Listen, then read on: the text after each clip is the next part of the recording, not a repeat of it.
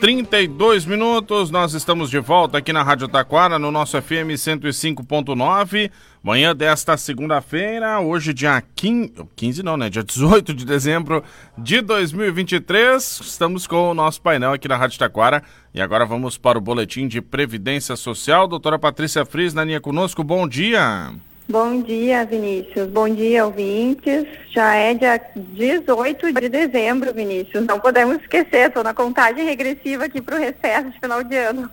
É verdade, né? Dia 18 de dezembro já está chegando aí o final do ano, né? Tava Isso. começando o programa hoje, eu ainda mencionei, né? Faltam duas semaninhas para começar o ano, né? Para finalizar o ano, né? Começar o ano de 2024, é. né?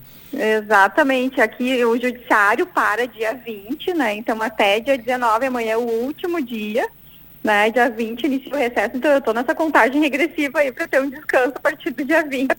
É, e imagino tá. também que tenha que deixar tudo em dia, né, doutora? Tem bastante sempre coisas para fazer nesses últimos dias, né? Sim, a gente quer aproveitar sempre o antes da virada do ano deixar tudo em dia, especialmente porque as regras de aposentadoria em 2024 mudam. Então a gente tem que aproveitar, né, para quem já tem direito em 2023, uh, fazer logo esse pedido. Claro que quem já tem o direito, se deixar para fazer ano que vem, não vai perder esse direito, né? Vai perder um pouquinho de atrasado, mas o direito adquirido vai se manter.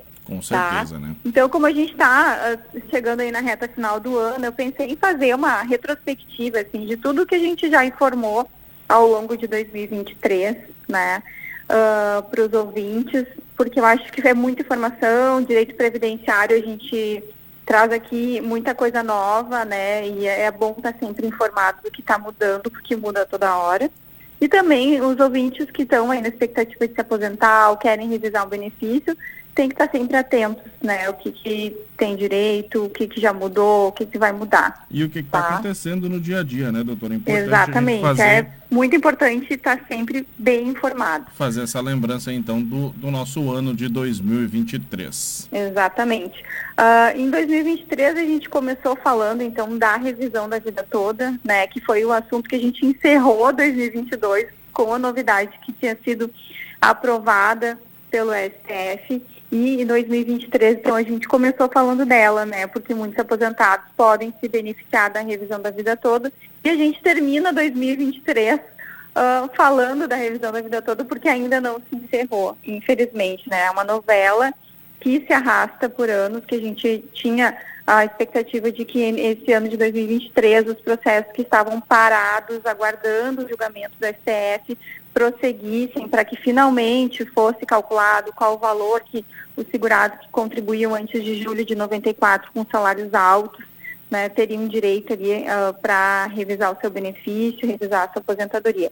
Mas, infelizmente, não temos essa notícia boa para dar agora em 2023, porque vai, uh, a gente está aguardando ainda o desfecho do julgamento dos embargos do INSS, né, que é um, uma tentativa do INSS de espernear e pode ser que dê certo para o INSS, porque o processo vai voltar para ser julgado pelos ministros ali do STF no plenário físico, como a gente falou alguns dias atrás, né, presencial. Tá? Os ministros vão julgar esses embargos, a princípio é para ver quem realmente, a partir de que data pode ser pedidos atrasados, quem entrou com a ação, se, se quem não entrou com a ação tem direito ou não. Então, a princípio é para ser isso, né? Vamos aí todos na expectativa de que isso se defina logo no início de 2024, para que a gente encerre logo essa novela da revisão da vida toda. É, os ministros do Supremo podiam decidir esse assunto, né? Já decidiram uma vez, né? Tava na hora de terminar, né, esse tema, né? É, é um absurdo o que eles fazem, né? Cada hora uh, vão para um lado do, do jogo político que favorece mais a eles. Então a gente, quem sai prejudicado sempre é o segurado, é o aposentado. Né? Então a gente fica aí na expectativa, na torcida e fazendo o que pode para uh, deixar os processos redondinhos ali para quando retomar o prosseguimento dos processos, está tudo pronto para ser julgado, tá? Então a revisão da vida toda é uma expectativa ainda para 2024. Foi assunto 2023 e é expectativa para 2024. Daí, ao longo do ano, a gente foi dando várias dicas né, de como se aposentar mais cedo, ou como a gente poderia revisar os benefícios. porque é o que todo mundo quer, né? Se aposentar antes e quem já está aposentado quer uh, ganhar mais, né? Revisar o benefício, porque a gente sabe que uh, vai defasando, o benefício vai baixando ao longo dos anos, em razão da diferença de atualização do salário mínimo e dos benefícios previdenciários. Então, uma das formas que a gente pode revisar ou então se aposentar antes, que a gente falou aqui ao longo de 2023, é de uh, reconhecimento de tempo rural, tempo de roça, tempo do campo. Né? Para quem trabalha no campo é importante saber disso, porque é um período que pode ser reconhecido como trabalho, inclusive desde os oito anos de idade. E se é um período até outubro de 91, não precisa nem indenizar, não precisa nem pagar INSS. Então, é muito importante ali, quem tem, quem teve trabalho na infância, no campo, e aqui na nossa região é muito comum, né? As crianças ajudarem os pais na roça desde pequenos. Então, esse período pode ajudar a aposentar mais cedo ou a revisar o benefício para aumentar o tempo de contribuição e isso aumentar a, o salário do, de benefício, né, a renda da aposentadoria. Os documentos aqui a gente falou, pode ter uma certidão de nascimento, que o nome do pai, ou a, o pai, a profissão do pai é agricultor, uh, tem que ter, uh, pode pegar blocos de notas no sindicato, uh, histórico escolar, que frequentou escola na zona rural. Então, cada documento é importante guardar, né? E quando for fazer a aposentadoria, levar para o especialista analisar, porque isso pode contar para o INSS como período rural e é muito importante. Né?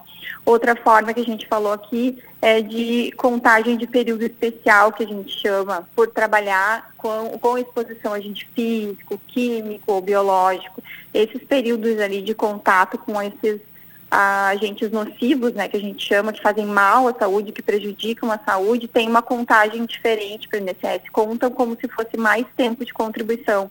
E isso vai fazer com que o segurado se aposente mais cedo ou quem já está aposentado e tinha lá esse contato, o INSS não viu que estava demonstrado lá no processo que ele era, por exemplo, um frentista, uma enfermeira, ou trabalhou numa indústria de calçado e tinha estava uh, exposto ali a um ruído das máquinas muito alto. Então, tudo isso a gente pode utilizar para ter mais tempo de contribuição e aumentar a renda de revisar o benefício ou se aposentar mais cedo. Né? Então, a, as sentenças trabalhistas, a gente falou aqui que quem tem reclamatória trabalhista acha que vai automático para o INSS, mas não é assim. A gente tem que mostrar para o INSS que ganhou uma reclamatória trabalhista que reconheceu o vínculo que não está na carteira, então tem que informar para o INSS, ou então que tinha hora extra, que tava, tinha um salário mais alto e que não está lá no CNIS. Né? Então tudo isso tem que ser mostrado para o INSS. Então são detalhezinhos que vão fazer a diferença. A gente falou também de recolhimento em atraso, porque isso muitas vezes antecipa a aposentadoria ou permite uma renda maior, né? Mas a gente falou dos diversos cuidados que tem que ter. Uh, não é simplesmente ir lá pedir para o INSS emitir a guia e pedir para indenizar ou pagar em atraso, tá? Tem que ter muito cuidado para não jogar dinheiro fora, porque dependendo do período, uh, se não tinha qualidade de segurado, que a gente chama, se estava muito tempo sem pagar INSS, por exemplo, não vai contar para nenhum fim, nem para carência, nem tempo de contribuição. Né? Então tem que ter um cuidado para não jogar dinheiro fora, tá?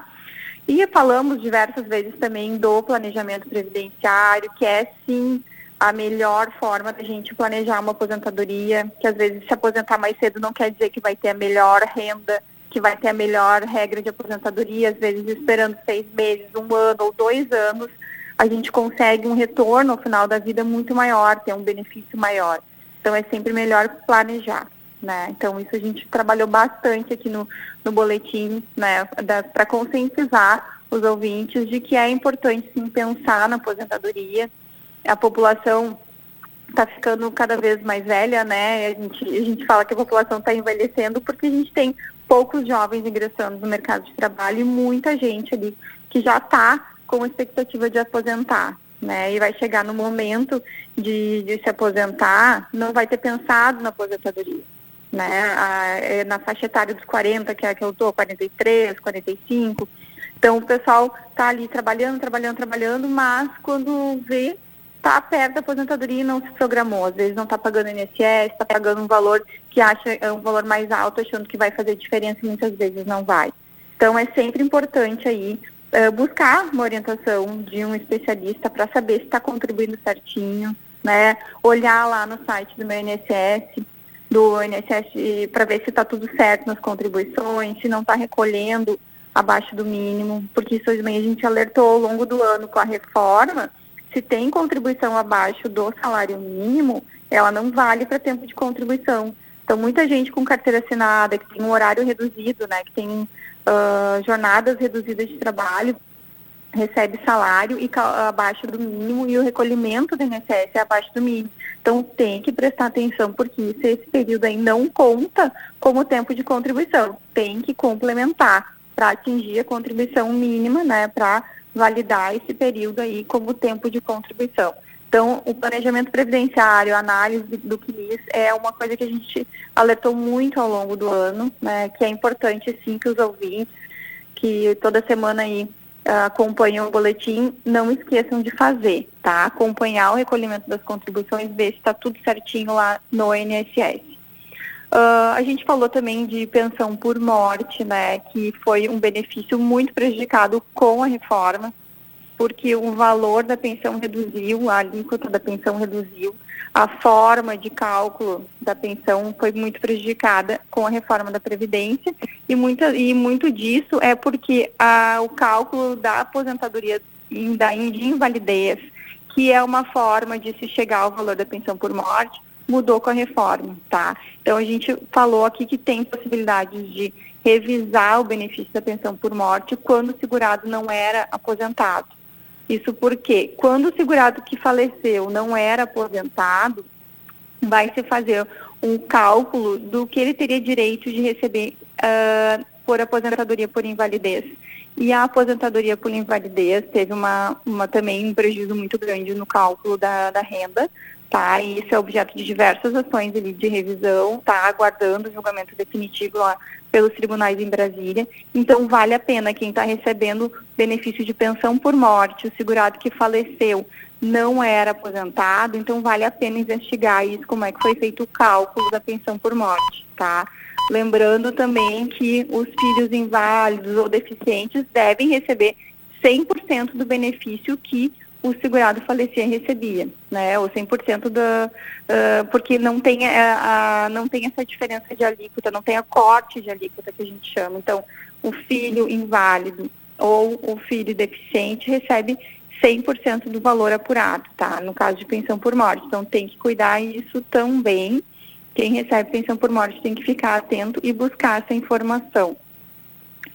Outro assunto que foi muito tratado aqui no boletim foi o BPC, que é o benefício de prestação continuada, que é de, que tem que é devido então para quem tem mais de 65 anos e está numa situação de vulnerabilidade social, que a gente chama que é baixa renda, né? Ou então um deficiente, comprovadamente deficiente, que vai passar por uma perícia, avaliação do uh, biopsicossocial do INSS e tem uma situação de vulnerabilidade, que é a baixa renda, tem direito a receber esse benefício, mesmo que não esteja pagando o INSS. Então, muitas pessoas ali que são baixa renda, que estão enfrentando dificuldade, não sabem que têm direito a esse benefício assistencial.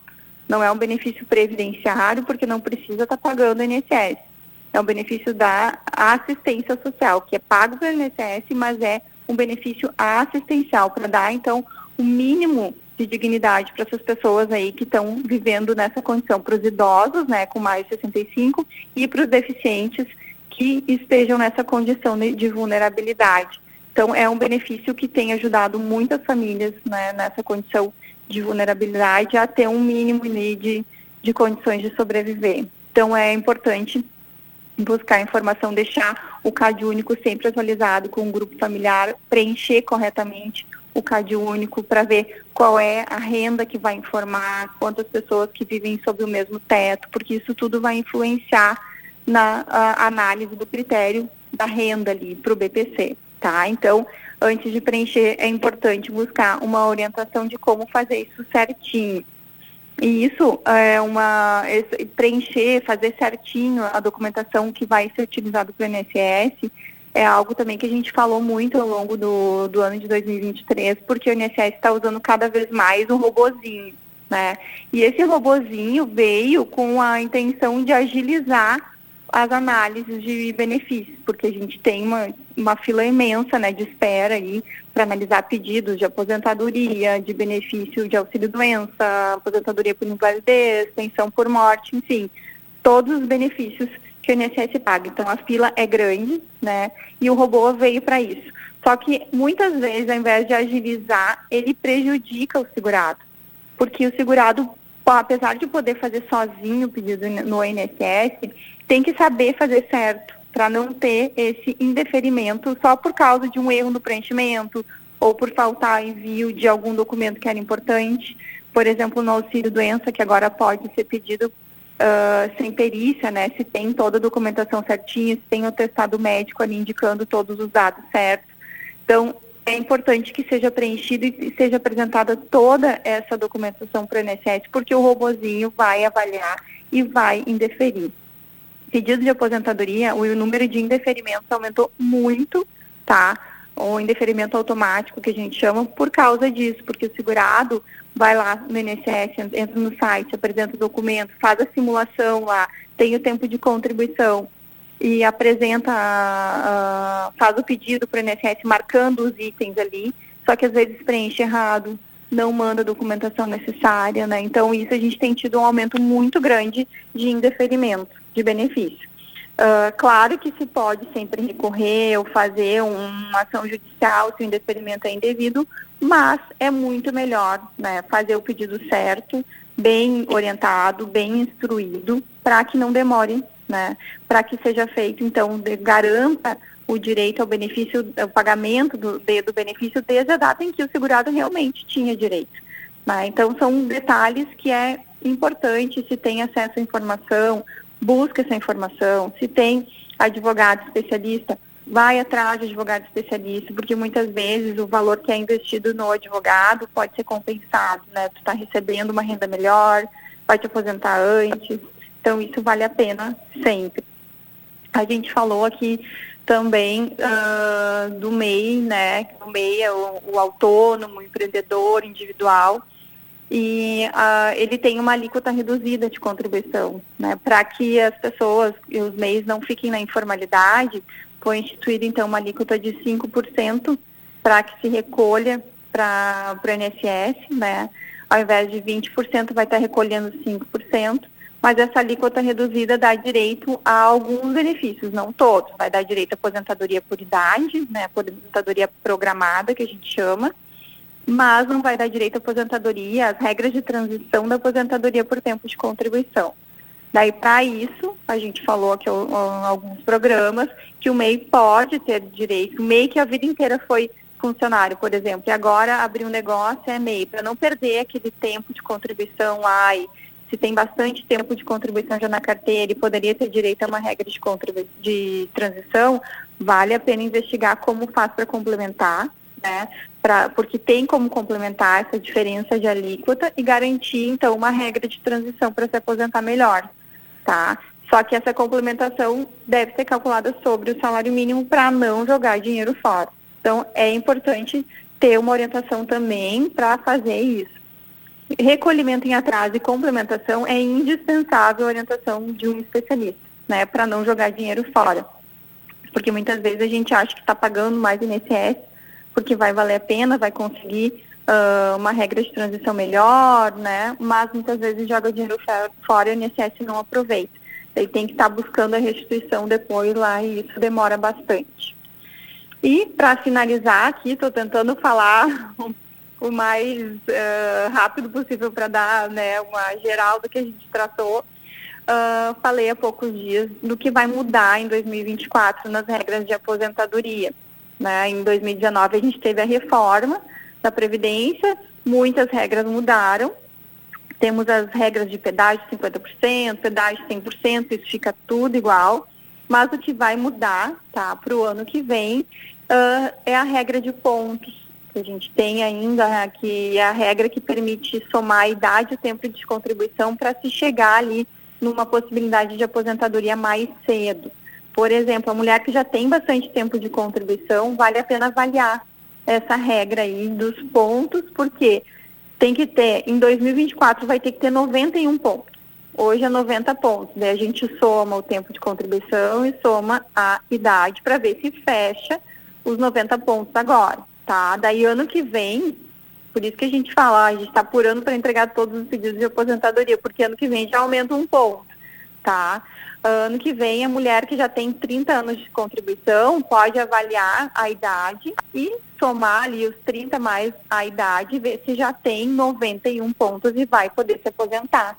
Tá, então fazer essa soma aí da idade e tempo de contribuição para ver se já tem direito à aposentadoria, tá? Às vezes uma mulher de 61 anos já pode se aposentar no que vem.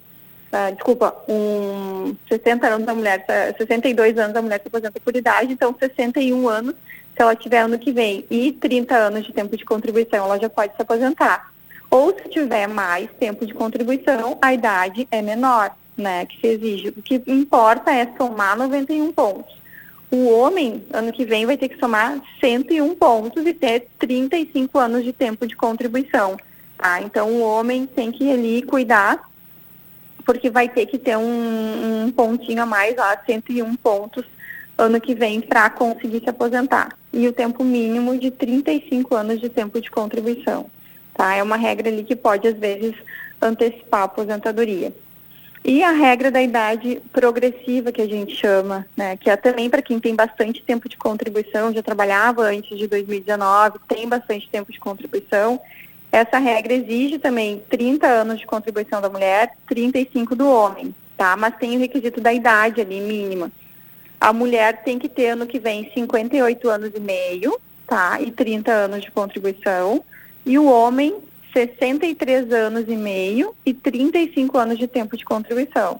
Então, também é uma forma de aposentar antes, né? Fazer esse cálculo aí. Quem está com 58 anos e não tem 30 anos de contribuição vai ter que cuidar no que vem. A idade mínima é 58 anos e meio para a mulher e o homem é 63 anos e meio a partir de 2024, tá? As demais regras vão ficar iguais, né? Como a gente já falou aqui a mulher aposenta por idade aos 62 anos e 15 anos de tempo de contribuição, e o homem aos 65 anos de idade, com 15 anos de contribuição, se já contribuía antes de 2019. Se o homem começou a contribuir depois de 2019, vai se passar a exigir, então, 20 anos de tempo de contribuição, tá? Mas para quem já estava lá antes de 2019 trabalhando e hoje já está perto aí da idade, é 15 anos de tempo de contribuição. Homem e 65 anos de idade. Certo? Então, essas são as regras ali que ano que vem vão mudar. Lembrando que a regra do pedágio de 100% não, não muda, né? Nem a regra do pedágio de 50%, que é para quem já estava mais perto da aposentadoria lá em 2019. São regras que vale a pena ser bem avaliadas, porque muitas vezes são benéficas, principalmente a regra do pedágio de 100%, porque ela não tem o fator previdenciário. Então, basicamente são essas as, as novidades, as notícias que a gente deu ao longo de 2023 e 2024. Então, a gente entra aí com duas regras de aposentadoria sendo alteradas, né? Então, tem que prestar bastante atenção quando se fizer o pedido de aposentadoria, né? Lembrando também agora que o salário mínimo vai mudar em 2024. A gente ainda não tem definitivo qual o valor que vai ficar o salário mínimo em 2024, mas pelas informações da ministra do Planejamento, né, e Orçamento, o valor previsto é 1.421, 101 reais a mais, né, do que esse ano, 1.421. Então esse é o valor do salário mínimo. Isso, daí isso vai influenciar muito em quem está contribuindo, né, porque tem que cuidar o cálculo da contribuição tem que observar, então, a mudança do salário mínimo a partir de fevereiro. Mudou em janeiro o salário mínimo, até dia 15 de fevereiro tem que ver como é que está o salário mínimo para fazer esse recolhimento. Tá? Então, janeiro a gente tem essa expectativa ali de salário mínimo para 1.421, os segurados têm que ficar atentos. Já quem está aposentado, né, vai receber, quem recebe no o valor no salário mínimo, vai ter, então, toda essa esse aumento, mas quem não recebe, quem recebe mais do que o salário mínimo, uh, não recebe o mesmo aumento, né, a mesma proporção. Então, uh, existe ali uma diferença, né?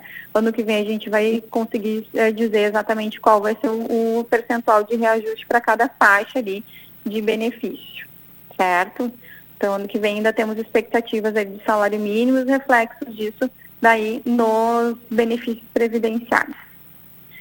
Em linhas gerais, eu acho que é isso, Vinícius. São várias informações, espero que o pessoal tenha conseguido acompanhar, né?